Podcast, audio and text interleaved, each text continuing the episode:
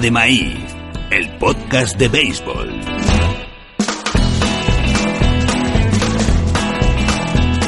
Muy buenas a todos y a todas, ya es lunes y eso es sinónimo durante 30, 35 semanas al año de La Lata de Maíz, el podcast de béisbol. Un saludo para toda nuestra audiencia hispanohablante del mundo y ya llevamos dos semanas eh, de la MLB, pocas conclusiones eso sí, pero sí que alguna otra sorpresa analizar como la de los Cincinnati Reds. Ha sido esta semana el Jackie Robinson Day, una parte esencial de la historia de este deporte que ya hemos contado en este programa varias veces. Y hablando de historia, Ted Williams, todo un carácter, pasará por nuestra sección histórica. Es un placer estar con vosotros una semana más. Play ball.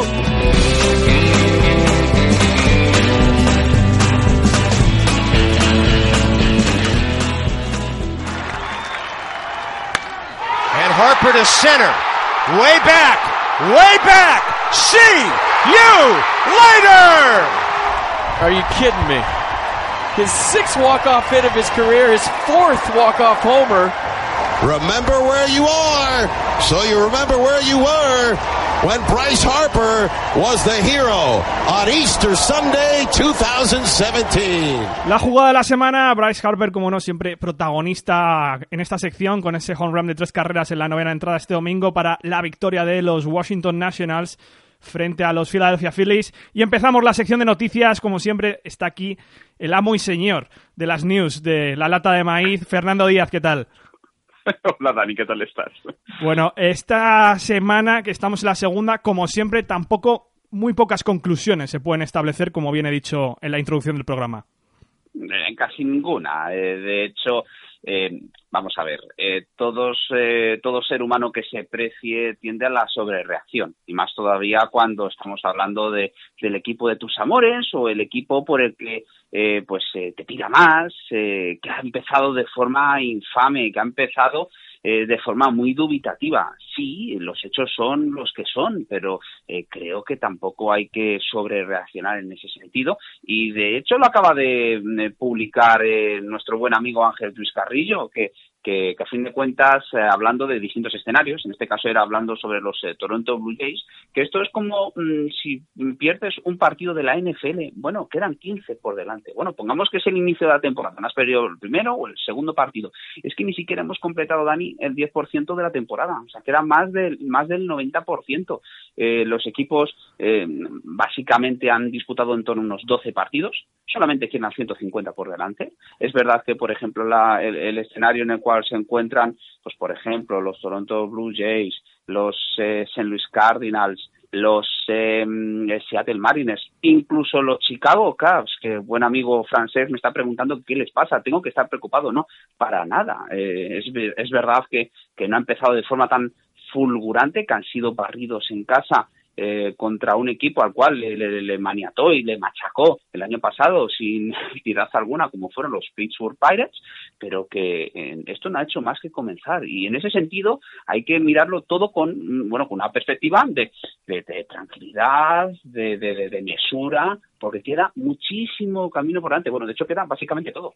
Efectivamente, y solo podemos hablar de ciertas rachas como la mala de los Toronto Blue Jays, uno de los equipos con un gran récord negativo, como bien comentabas también la de los clásicos San Luis Cardinals que han pasado barridos en esas series históricas por el Yankee Stadium y esos siete partidos precisamente de los bombarderos consecutivos ganados que daban a ver quizás, Fernando, que este equipo tiene mucho que dar este año.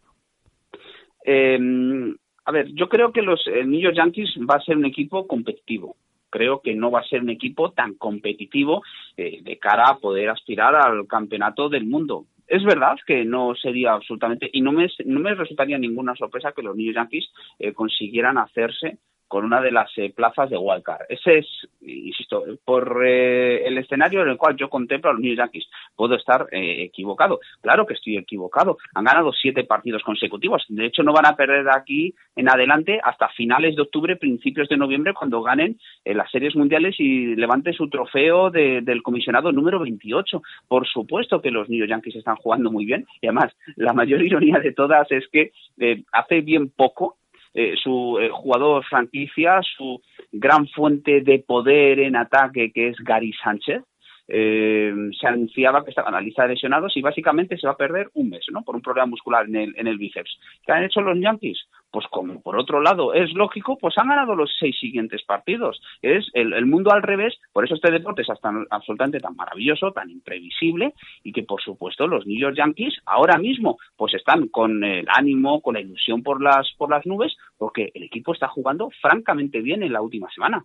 Un deporte que también es histórico, Fernando. Hemos estado en la semana del Jackie Robinson Day. El día de Jackie Robinson es el 15 de abril, que hemos hablado ya bastantes veces en este programa con un par de secciones históricas, con la parte de la historia del béisbol cuando acabó la segregación, con la parte de las Negro Leagues. Un día para celebrar que, que también además hacen los americanos que también montan para celebrar el fin de la segregación racial en el béisbol. Sí, y nadie lo hace mejor que, que este deporte. A la hora de cuidar eh, su historia, su tradición. Eh, lo cierto es que desde hace eh, 20 años, desde el 15 de abril de 1997, eh, mm, se, ha, se ha dado un salto cualitativo a la hora de celebrar el, fin de la segregación racial, el que el béisbol de, dejara de convertirse en un deporte exclusivamente de blancos y que sin importar el color de tu piel, pues pudieras jugar, que eso fue pues el, la máxima proeza, el logro logrado por el, por el mito de, de, de Jackie Robinson. Desde hace 20 años se están haciendo actos de toda índole. Por supuesto, lo del tema de retirar el dorsal número 42, que nadie, salvo Mariano Rivera, hasta que se retiró de la práctica de las mayores, eh, nadie volvería a utilizar, salvo para un día como este, para el 15, para el 15 de abril, y como es lógico, eh, muchísimos actos, eh, por ejemplo, en el de Dodger Stadium, con, con su viuda Rachel Robinson, que se mantiene absolutamente maravillosa, Sí. 94 años tiene Perfecta, esa buena está. mujer, Sí. y, y luego, pues por supuesto, también eh, declaraciones de, de, de Magic Johnson, que es eh, propietario a tiempo parcial, es, es el rostro visible del conglomerado que tiene en propiedad a Los Ángeles Dodgers, que no solo eh, han eh, puesto, bueno, han, colocado en un lugar de absoluto privilegio en las eh, mediaciones del Dodger Stadium una eh, estatua en bronce en la cual se refleja perfectamente pues eh, todo lo que es el espíritu combativo, eh, la entrega, la garra de un Jackie Robinson. Y el propio Magic comentaba que si no hubiera sido por Jackie Robinson, él no podría haber conseguido lo que ha conseguido, no solo, por ejemplo, en los eh, terrenos eh, de juego, en este caso en las pistas de baloncesto, como fue el fantástico jugador de los Lakers, sino luego, por ejemplo, eh, ser parte del grupo de propietarios o el propietario de Los Ángeles Dodgers, con lo cual, pues claro que tenemos todo el mundo que agradecer muchísimo a Jackie Robinson y además este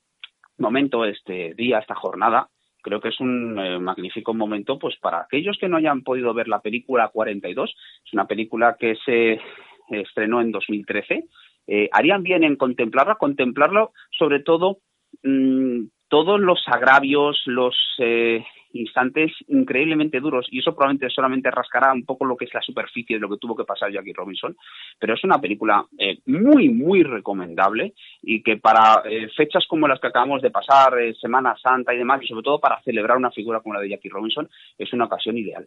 Vamos a poneros el tráiler. Jackie Robinson. Un negro jugando con blancos. Quiero que sepas que estoy contigo. Te llevo en mi corazón. En todas las críticas que va a recibir. Tu enemigo te atacará con todo y no podrás enfrentarte a él en su propio terreno. ¿Qué harás si un lanzador te la tira a la cabeza? Me agacharé. Hazme caso y recuerda esta fecha. Los negros acabarán echando a los blancos del béisbol. Este no es el país que conozco. ¿Me oís? Si te conocieran, se morirían de vergüenza. Si Robinson puede ayudarnos a ganar, entonces va a entrar en este equipo de béisbol. ¡Llevaos al negro! ¡Este no es tu sitio! ¡Fuera del estadio! Los Brooklyn Dodgers no cambiarán nuestro estilo de vida. Es un suplicio insoportable. Tú, señor Robinson, no eres el único que lucha por algo. Quiere a un hombre que no tenga agallas para luchar. No, lo que quiero es un jugador que tenga agallas para no luchar. Usted deme un uniforme. Deme un número en la espalda. Y pondré las agallas. Y Fernando, vamos con la estadística de la semana.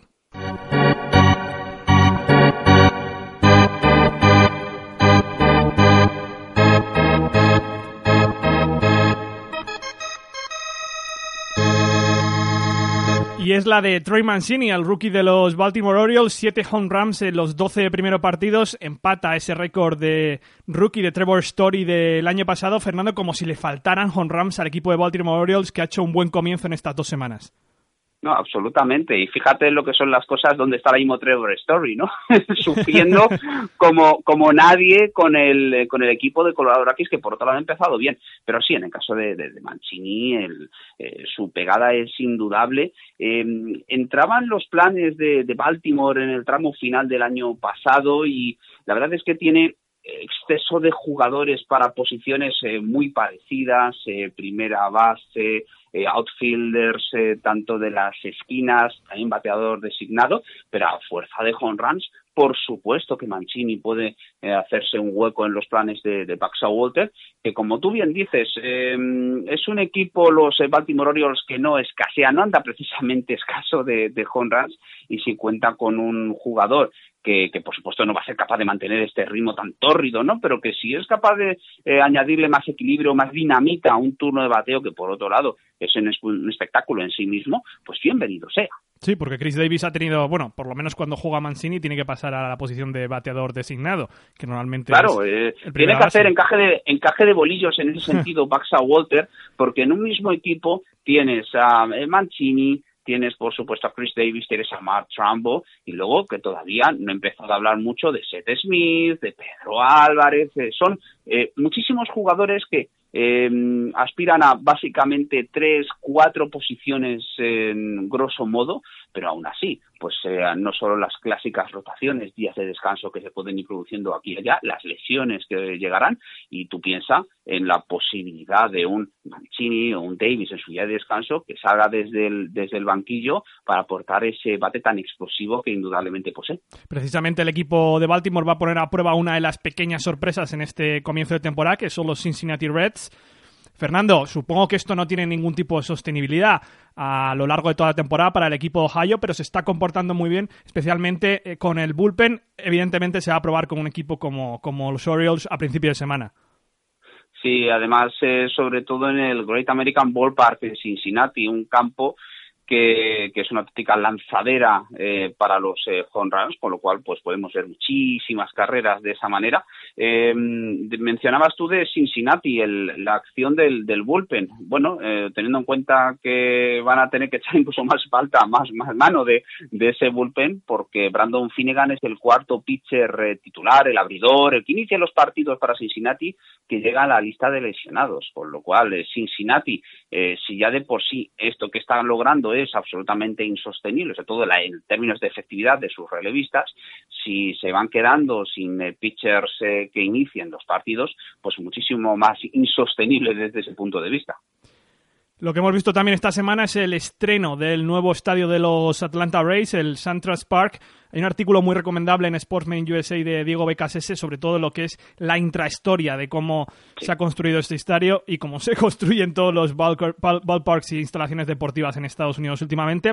Pero si nos ceñimos a lo deportivo, primero vamos a escuchar cómo fue esa presentación de los Braves. For your 2017 Atlanta Braves.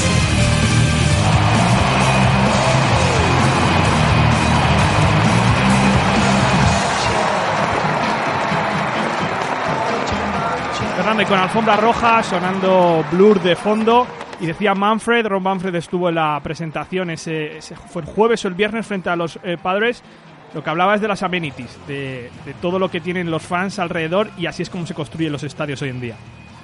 No, absolutamente. Además, es una instalación eh, moderna con todas las eh, facilidades que tú mencionas en un eh, lugar en el cual, pues según los eh, concienzudos análisis de la gente que dirige a los Braves, está la parte más pudiente de aficionados, con lo cual esto es eh, como el, proverbio, ¿no? De, de, si Mahoma no va a la montaña, que en la montaña vaya hasta Mahoma. Es decir, vamos a localizar nuestro campo en un lugar donde la gente pueda ir, pueda ir más regularmente, que pague los precios eh, tan importantes, que se llenen los palcos de lujo. Al mismo tiempo vamos a intentar también conseguir eh, conformar un equipo que sea francamente competitivo de cara a los años venideros y ahí lo tienes, Dani. Eh, ¿Cuántos partidos han disputado contra los San Diego Padres? No conocen la derrota, es decir, los Braves van a terminar la temporada eh, 81 partidos ganados en casa y ni una sola derrota. Ahí queda eso. Vamos con las series de la semana.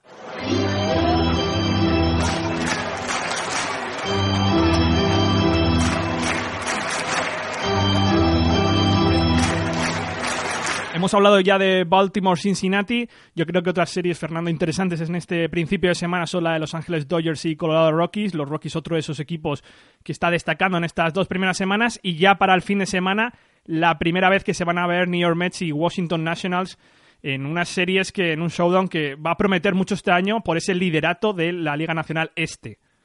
No, absolutamente. Además, hay que tener en cuenta un aspecto, Dani, que, eh, por ejemplo, en Nueva York eh, los Mets han estado jugando contra los Marlins. Vaya pedazo de series también que han tenido. sabías muy bien qué es lo que iba a ocurrir y en qué momento se iba a decantar la balanza en favor de un equipo u otro. Gran comportamiento por parte de los, de los Marlins. Pero esa eh, prueba de fuego, tanto para Mets como para Nationals, es tremendamente atractivo. Es el clásico duelo que se van a producir en no pocas ocasiones durante durante el transcurso de la temporada regular y que eh, muy probablemente va a determinar eh, quién va a ser el que se convierta en el amo y señor de esa división este de la Liga Nacional. Luego también duelos muy atractivos, esos eh, Houston Astros recibiendo a Los Ángeles Angels, unos Angels que están jugando mejor, están jugando francamente bien en este inicio de campaña y también eh, no olvidarnos la visita de los Boston Red Sox a Baltimore, que es el equipo que se está convirtiendo también un poco de moda, que está convirtiendo en un equipo francamente interesante y sobre todo en una clase de enfrentamientos que no solo van a eh, determinar cómo eh, se perfila esa parte alta del, de la división este, en este caso de la Liga Americana, pero que nos puede garantizar muchísimas, muchísimas carreras para los aficionados, que muchas veces también es lo que se busca. Fernando Díaz, aquí con las noticias eh, cada semana. Que pases una buena semana. Un abrazo. Igualmente, Dani.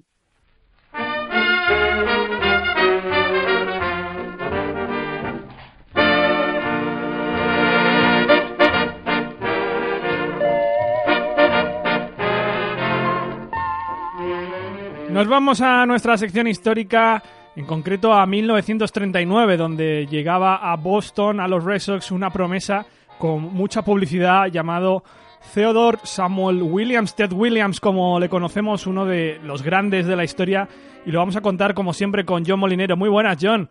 Hola, ¿qué tal chicos? Hasta tal punto que cambiaron Fenway Park para que hiciera más home runs después de su temporada rookie, que fue espectacular. Un jugador muy regular durante toda su carrera, quizás el mejor hitter de toda la historia. No estamos hablando de power hitter o de mejor jugador, sino el mejor hitter de toda la historia, John.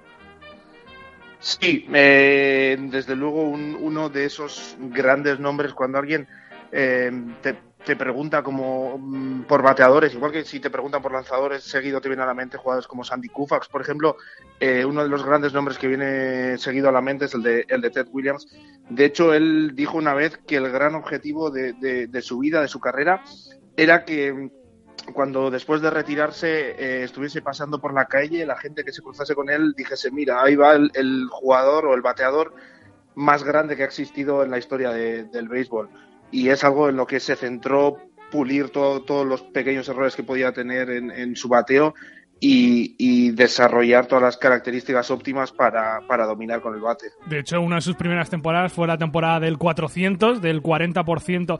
Ya sabéis que uno de cada tres eh, golpes con el bate es un éxito eh, para un eh, jugador de béisbol. en teoría, en, torno al 333, pues hizo una temporada a Ted Williams el, el, 400, la temporada siguiente creo que fue la de la Triple Corona del 42, y justo coincidía con, con aquella época que tenía esa rivalidad con Joey DiMaggio. La temporada de DiMaggio el 41 fue la del récord de hits consecutivos también, ¿no, John?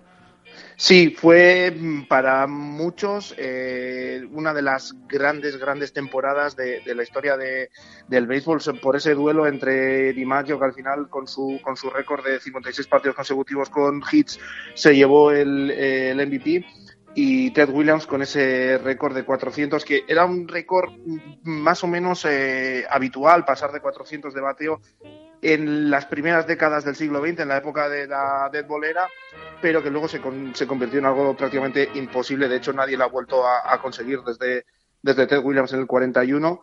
Y de hecho, él se, se empeñó en que quería pasar de 400, porque llegó al, al último día de la temporada, tenían un double header eh, dos partidos eh, en un día contra los Philadelphia Athletics en, la última jornada de la temporada regular y él llegaba con un récord de 3-9-9-5-5 que se lo iban a redondear a 400 eh, iba a quedar como una temporada de 400 y, su manager le, ofreció descansar ese día. Mira ya te va, vas a salir en los libros de historia como un bateador de, de 400 en una temporada descansa y él dijo que no que si que si iba a ser un matador de 400, que más le valía conseguirlo en el campo y no quedarse con ese 3-9-9-5-5 y que se lo redondearan.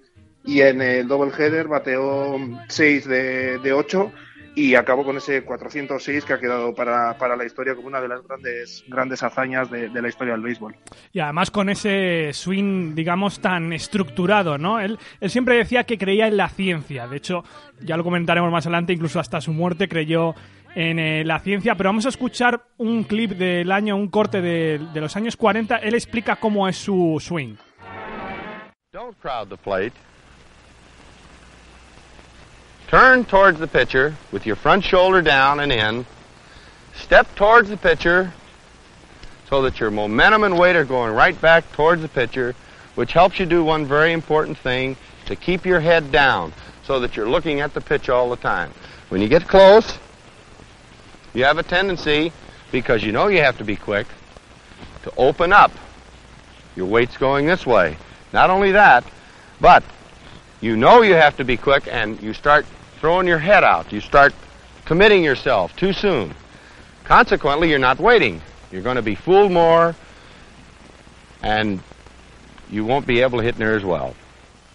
Y bien, John, precisamente él era un hombre de, principios claros, muy estructurado dentro de su cabeza, que también luego se vio en su época militar, y con un swing, digamos que perfecto y sobre todo perfecto para los fastballs.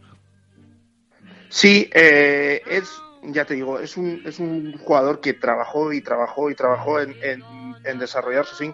De hecho, luego le, le, llevó, de estar tan centrado en el ataque, le llevó algunos problemas con, con la prensa y con los aficionados, pero incluso después de, de, terminar su carrera, eh, publicó uno de, los libros que más han influido en, la historia del béisbol para, para desarrollar el bateo, que se llamó de hecho The Science of, Hitting, la, ciencia del bateo. Y se ha convertido en uno de, los, de los libros primordiales de, de todos los, los gurús ofensivos del béisbol. Y de hecho, hoy en día, por ejemplo, eh, Chris Bryant, el, el tercera base de los Cubs, eh, está en gran medida influenciado por, por, Ted Williams porque su padre fue un, prospecto de los Boston Red Sox que aprendió muchísimo de Ted Williams porque solía ir Ted Williams como consejero especial al sprint training de, los Red Sox y, el padre de, Chris Bryant aprendió muchísimo en un par de temporadas, un par de sprint trainings y cuando se retiró creó una escuela en, en Las Vegas donde desarrollaba y impartía todas las enseñanzas que le había dado Ted Williams y ahí es donde aprendió Chris Bryan, una de las grandes estrellas de hoy en día, también lo que, lo que es ser un bateador o cómo tiene que actuar un bateador y, vemos que la influencia de Ted Williams realmente llega, llega hasta hoy en día. Sí, como bien decía, era una persona de, principios muy claros dentro del béisbol y eso luego lo aplicó también a su época de militar. Él estuvo, bueno, no estuvo la Segunda Guerra Mundial, él fue instructor de vuelo para pilotos de la Segunda Guerra Mundial, luego que sí que fue a la, a la Guerra de Corea ante la falta de pilotos. Y era un hombre muy disciplinado, como bien decían sus superiores. Luego, es verdad que su personalidad dentro del campo y fuera del campo no era igual, pero un hombre muy disciplinado que también eh, le vino, dentro de su carrera, sobre todo, por ejemplo, llegar a los 3.000 hits que no llegó, le vino mal el participar en estas guerras porque se perdió muchos años dentro de la Major League. Sí, pues se perdió, eh, me parece que son tres temporadas prácticamente enteras para la Segunda Guerra Mundial y, partes de de, de la temporada de 1952 y 1953, cuando estuvo en la guerra de Corea y que él en realidad eh, protestó luego un poco porque él estaba en la reserva, pero en la reserva inactiva de, de los marines. Al final le llamaron y fue y decidió participar eh, en bombardeos. No, no estuvo solo jugando en equipos de béisbol como hicieron muchos jugadores en la Segunda Guerra Mundial. Y, y claro, se perdió también un poco como le pasaba a Di Maggio, que se perdió un poco sus mejores años, los años esos de, donde los, los bateadores o los jugadores, los deportistas en general, eh, tienen sus mejores marcas y por eso solo se quedó en 2.654 hits, no, no consiguió esa, esa marca histórica de, de los 3.000, pero aún así mm, su dominio era, era tal y su, su capacidad ofensiva era tal que, es considerado uno de, los grandes de los grandes jugadores de la historia. La temporada que volvió de la Segunda Guerra Mundial, la del 46, fue MVP pero los Red Sox, en sus únicas apariciones en series mundiales, perdieron el clásico de octubre frente a los San Luis Cardinals. Quizás la nota negativa de toda su carrera, porque mientras Di Mayo seguía ganando series mundiales, él solo tuvo una aparición y encima jugó bastante mal aquellas series frente a los Cardinals. Sí, fue, es el, el, el gran lunar que le queda, ¿no? Porque se sobreentiende en el tema de los 3.000 hits, se sobreentiende que gran parte es por, por lo, todo el tiempo que se perdió en, en la guerra, pero fue le queda eso, que fue incapaz de llevar, no solo de, no ganar las, las World Series, sino de llegar, porque solo llegaron ese año y como que no tenía esa capacidad de, de, llevar al equipo más adelante y queda como el gran punto negro, sobre todo por eso, por la gran rivalidad que tenía con jugadores como Di Maggio, la gran rivalidad Red Sox. Eh, Yankees, que también los Yankees tuvieron esa gran dinastía en los 50 mientras estaba jugando Ted Williams en Boston y le va a quedar como ese, ese gran punto negro, ese agujero a rellenar en su, en su carrera. Y no sé si también, John, estás de acuerdo, o también formaba parte de su personalidad, él como era dentro y fuera del campo. Él era una persona que maldecía mucho, que insultaba mucho, más de lo normal, eh, nunca se callaba, incluso se enfrentaba mucho a los fans que le abucheaban y sobre todo tenía muchísimos líos con la prensa. Daba la sensación que era como, como un John Wayne, ¿no? Esa persona tan estructurada, ese modelo a seguir, un soldado, pero luego era tan descarado, ese americano.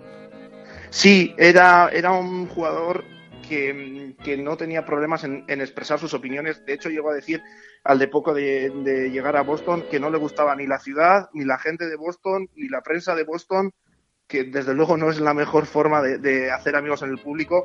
Eh, más de una vez la buchearon porque se centraba tanto en el bateo que entre cuando estaba jugando en, el outfield eh, en defensa se ponía a practicar su swing entre entre lanzamientos, muchas veces cometía errores por estar más centrado en el último at-bat o en el siguiente at-bat y, y la, el público le abucheaba y una vez incluso llegó a escupir dos veces hacia, hacia el público porque le abuchearon por cometer un error en la decimoprimera entrada que costó al, al, al equipo el partido. Eh, con la prensa también tenía muchos problemas.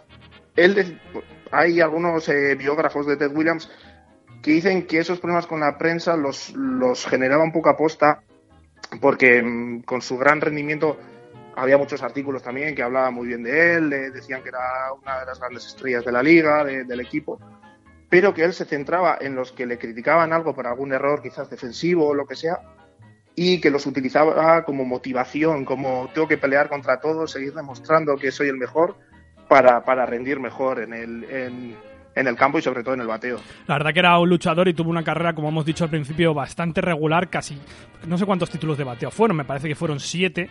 Eh, en total. Sí, sí, seis o siete, una, una barbaridad. Y para... además producía home runs, que no era una cuestión de, de hacer eh, singles. Sí, y... porque llegó, llegó, a conseguir 521 en su carrera, que perdiéndose todos esos años también eh, indica que podía haber llegado a los, a los 600, 650 con, con, una cierta facilidad, lo que indica también que era un batador completísimo. Y qué mejor que despedirse a los 42 años con este home run en su último at-bat.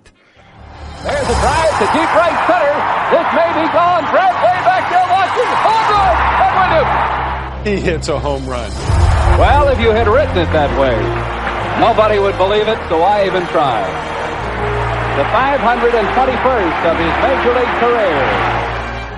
Esos 42 años que, bueno, después de varios, más de dos décadas dentro de los Boston Red Sox, se despedía. Yo creo que a partir de aquí, eh, John, eh, comienza otro Ted Williams que, por lo menos en Boston, que eh, tan cuestionado era o tan polémico era, empezó a crecer la leyenda después de que él se retirara. Él llegó a jugar, digo, perdón, llegó a entrenar a los Washington Senators, de hecho fue manager de- del año, pero se cansaba, esa personalidad que tenía de... Se cansaba de entrenar a jugadores que, que no tenían su talento. Yo creo que venía a decir un poco un poco eso. Y luego su vida personal que era que era un desastre era completamente diferente a lo que era eh, dentro del campo. Tuvo tres matrimonios con un carácter muy complicado. Es de esas personas yo creo Ted Williams era de esas personas que entraba a una habitación y la llenaba solo por su presencia. Sí, Ted, Ted Williams era lo que tú dices, un- una especie de Babe Ruth, un, icono de, de- del béisbol. Era un hombre que le daba igual eh, expresar siempre todo, todo lo que sentía. De hecho, en su, en su último partido, cuando consiguió un home run en su última at bat, em, la, gente, eh, los compañeros, los árbitros le pidieron que saliese a hacer un corta en call que llaman en Estados Unidos, que es cuando el jugador sale del dugout y poco saluda al público, y él se negó, dijo que, que no quería. Luego le sacaron en, en defensa en el siguiente inning un poco y, y lo quitaron un poco para que la gente le pudiese aplaudir pero a él le daba igual lo que pensasen, incluso en ese momento que sabía que era el último partido de su, de su carrera, que incluso era, es curioso porque después de ese partido tenían una serie de tres partidos en, en Nueva York contra los Yankees y él decidió que no quería jugar, que se retiraba en ese partido y se fue de pesca a, a Maine en vez de terminar la, la temporada. Y es porque era un hombre así, que él tenía sus, sus opiniones, sus, sus ideas y las llevaba hasta, hasta, hasta el final. la pesca otra de esas artes que también masterizó al máximo él se puso sobre todo con su retirada se puso a pescar y la verdad que era Sí, de hecho creo que tuvo algún programa en la televisión también sobre pesca o, o algo así. La verdad es que parece que después de, de los años de que estuvo con, con Washington eh, como manager, que consiguió en, en el 69 la primera temporada ganadora para, para una franquicia de Washington desde el año 52. Luego también en, eh, cuando Washington se mudó, se mudó a, Te- a, a Texas y se convirtió en los actuales Rangers, también entrenó allí la primera temporada un poco lo que dice, se cansó y se dedicó a centrarse en él, a escribir su libro y a, y a centrarse en, en la pesca y en, y en hacer sus cosas. un hombre conflictivo en el aspecto personal, pero que luego, por ejemplo, por los niños eh, más desamparados, los que tenían problemas con cáncer, eh, tuvo una gran preocupación. Eh, de sus propios hijos no se ocupó tanto, de hecho, pues eso, había falta de cariño paternal, según han dicho los tres, y, y luego pues se- preocupaba de la Asociación de, de Niños con Cáncer, ese tipo de cosas. Comentaba, voy a poner el, el corte de- del mejor, de Natural, la película, porque comentaba Robert Redford, esta película que hizo él, que se inspiró en Ted Williams.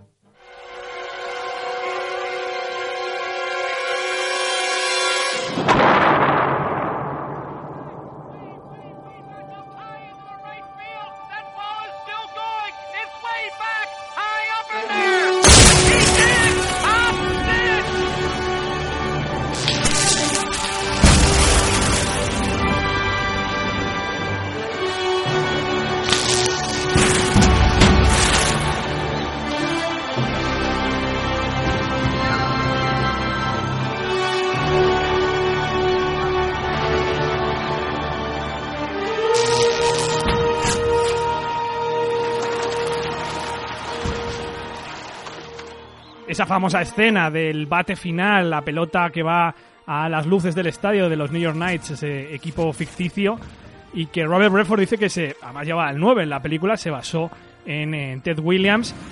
Y yo lo que decía antes, John, yo creo que, que este jugador, Ted Williams, el legado que dejó fue eh, impresionante, pero fue creciendo con el paso de los años. Yo creo que Sí. hay que verlo en el All-Star del 99 en Boston. El homenaje que le hicieron fue espectacular. Ladies and gentlemen, he wore the Red Sox uniform for 22 years.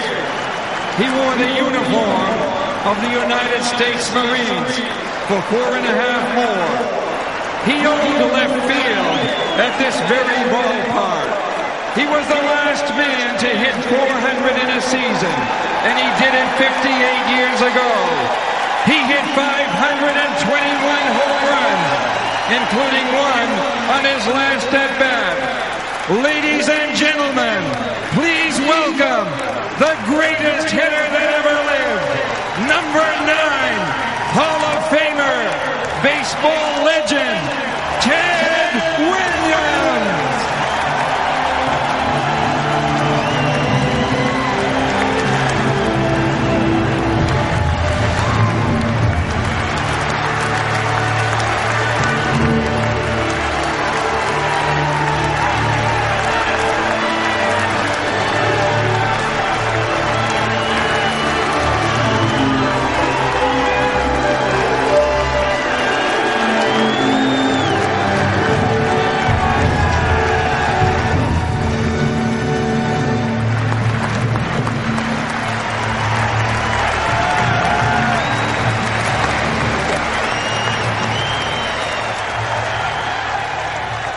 Pues eh, como habéis escuchado es un corte bastante largo. Los jugadores, bueno, el de Fenway Park, eh, en ovación de 7 minutos y eh, John, lo que es emocionante que te pone los pelos de punta es todos los jugadores de aquel All-Star rodeándole como si fueran niños pequeños viendo por primera, eh, por primera vez a Santa Claus.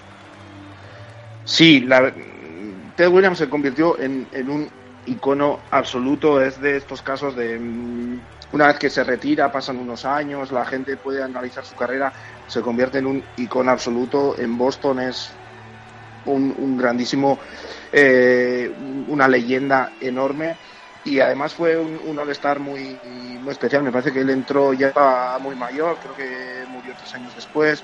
Entró, creo que en un carrito de golf y la gente, o sea, el estadio se cayó completamente para, para, para aplaudirle y reconocer la, la gran labor que tuvo que tuvo en el béisbol uno de esos jugadores irrepetibles y, y que marcan la historia de, de, un deporte. Efectivamente, como decías, murió unos años después y no sin polémica ah, fue su muerte porque, bueno, parece ser que en su último testamento, como bien eh, señaló su, uno de sus hijos, John Henry, que se ocupaba de todos sus negocios, pues quería ser criogenizado, quería ser congelado. Ahí está Ted Williams, ahora mismo está en un almacén de una empresa que se dedica a esto, en Scottsdale, Arizona y creía tanto en la ciencia que precisamente eso, se agarró a la ciencia para si algún día quizás existe la forma de descongelar y curar enfermedades. Sí, Ted Williams era, era así único y uno de estos, como decías tú antes, uno de estos personajes que, llenan la sala, le ves que, entra en esto y, absorbe toda la atención de, de la sala, un jugador especial, único.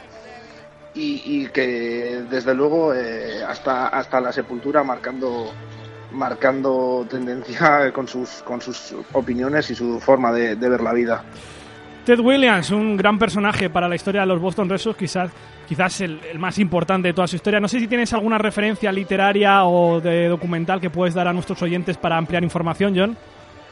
Pues sé que todo aquel, sobre todo al que le interese el, el, el béisbol, eh, sobre todo en la faceta más eh, práctica de juego, siempre está su, libro de Science of Hitting.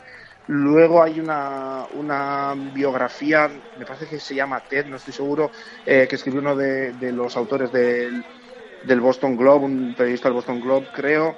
Luego también hay unas, a la gente que le interese luego su, su faceta como manager, también hay un, un libro, creo que se llama Summer of 69, eh, donde se narra esa temporada del 69, donde cogió a los Senators y les dio su primera su primera temporada ganadora eh, desde el 52.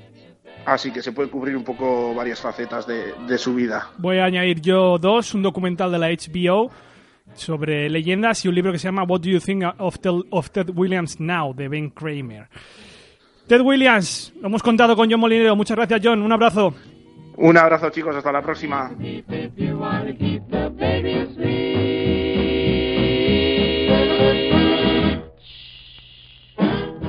La lata de maíz con Dani García.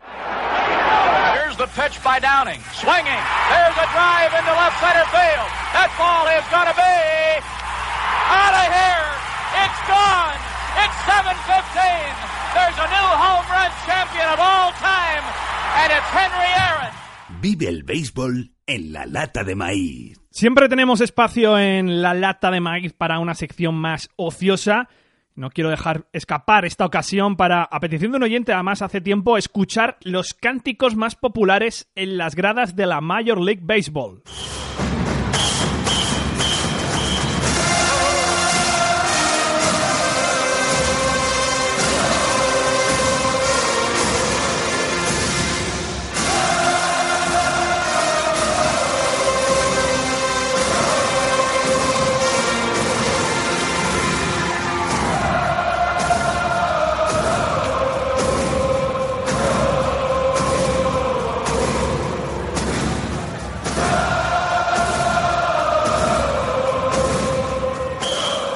Tomahawk Chop, un cántico habitual en el estadio de los Braves, antes el Turner Field, ahora el Santras Park, como bien comentábamos antes, que consiste en mover el antebrazo hacia adelante y hacia detrás, vitoreando un himno enérgico y además polémico, porque no deja de ser una apropiación de los nativos americanos, y que además os recordará también al college football, a los Florida State Seminoles y a la NFL, a los Kansas City Chiefs.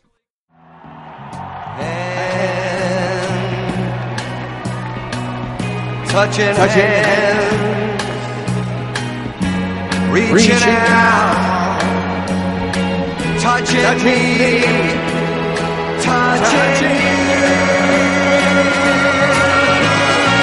Sweet. Caroline, your touch never seemed so, so good. I have been blind.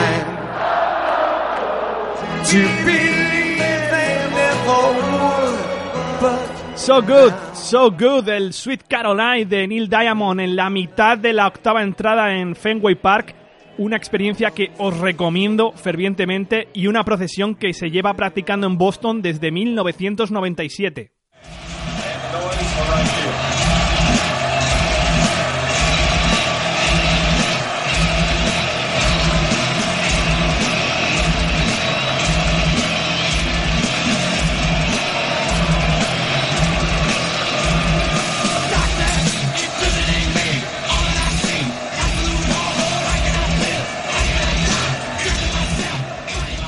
De esas aficiones con verdadera esencia, la de los Oakland A's, que tienen una grada con gente sencilla, afable, también un poco loca, como es la gente en Oakland, capaces de cantar el Celebration tras cada victoria de su equipo o rendir tributo a un closer australiano llamado Grant Balfour.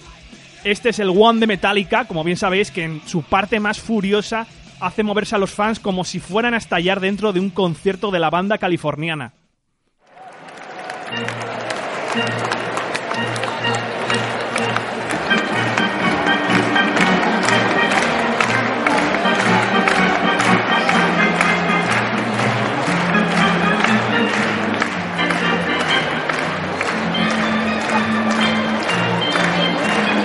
Si hay una ciudad que significa béisbol, esa es San Luis.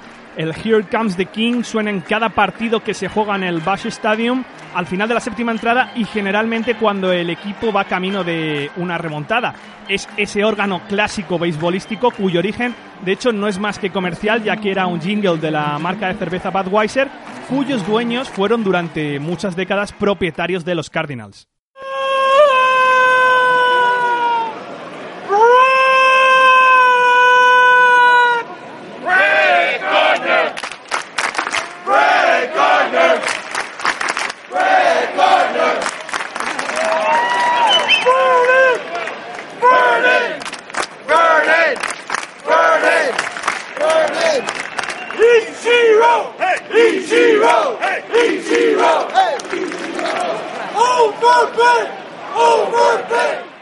Sabéis que en Asia se ven más los cánticos coordinados en los ballparks a lo fútbol europeo, pero en Estados Unidos no es tan habitual. Sin embargo, la excepción es ir al Yankee Stadium y tener el valor de sentarse en los bleachers con las bleachers creatures, las criaturas de los bleachers son los típicos neoyorquinos macarras que están en los asientos más baratos del estadio.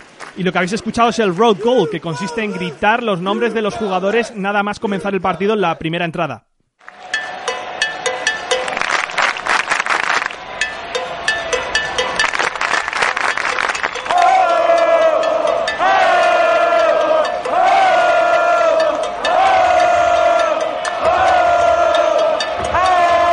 Luego también tienen el cowbell, un cántico con un cencerro como percusión que accionan cuando los bombarderos inician una remontada. O también tienen el clásico Derek Jeter, que pasará a la historia y con el que nos despedimos en esta sección de cánticos en los ballparks que iremos repasando de vez en cuando.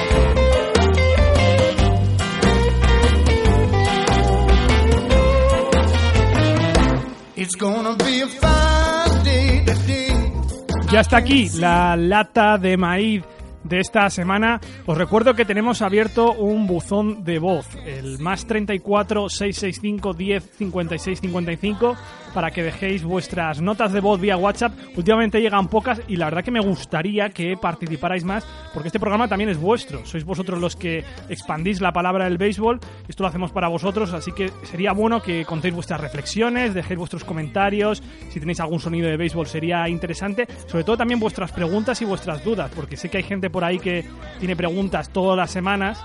Y bueno, pues aquí estamos los especialistas en el béisbol para resolverlo y hacerlo un poco más didáctico y divulgativo. De hecho, el otro día un oyente nos comentaba que hiciéramos todo un poquito más didáctico para principiantes. Ya sabéis que dentro de Evox hay una carpeta en particular que se llama Aprender sobre béisbol.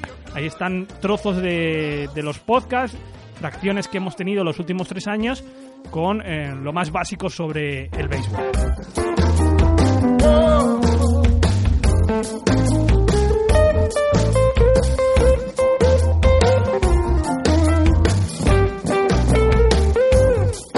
Por supuesto tenéis Twitter, arroba la lata de maíz para dejar vuestros comentarios. Lo hacen oyentes como Bi8, Miguel A. Fernández, Unai, nuestros amigos de la Real Federación Española de Béisbol y Softball, nuestros amigos también de Piratas Valencia, Iñaki Alonso, Sir Apostador. Son algunos de los muchos oyentes que vais por ahí evangelizando el deporte de la pelota.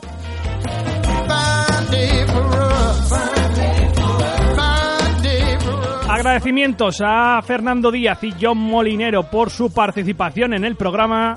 Como dijo Pete Rose, pasearía por el infierno con un traje de gasolina solo para jugar al béisbol.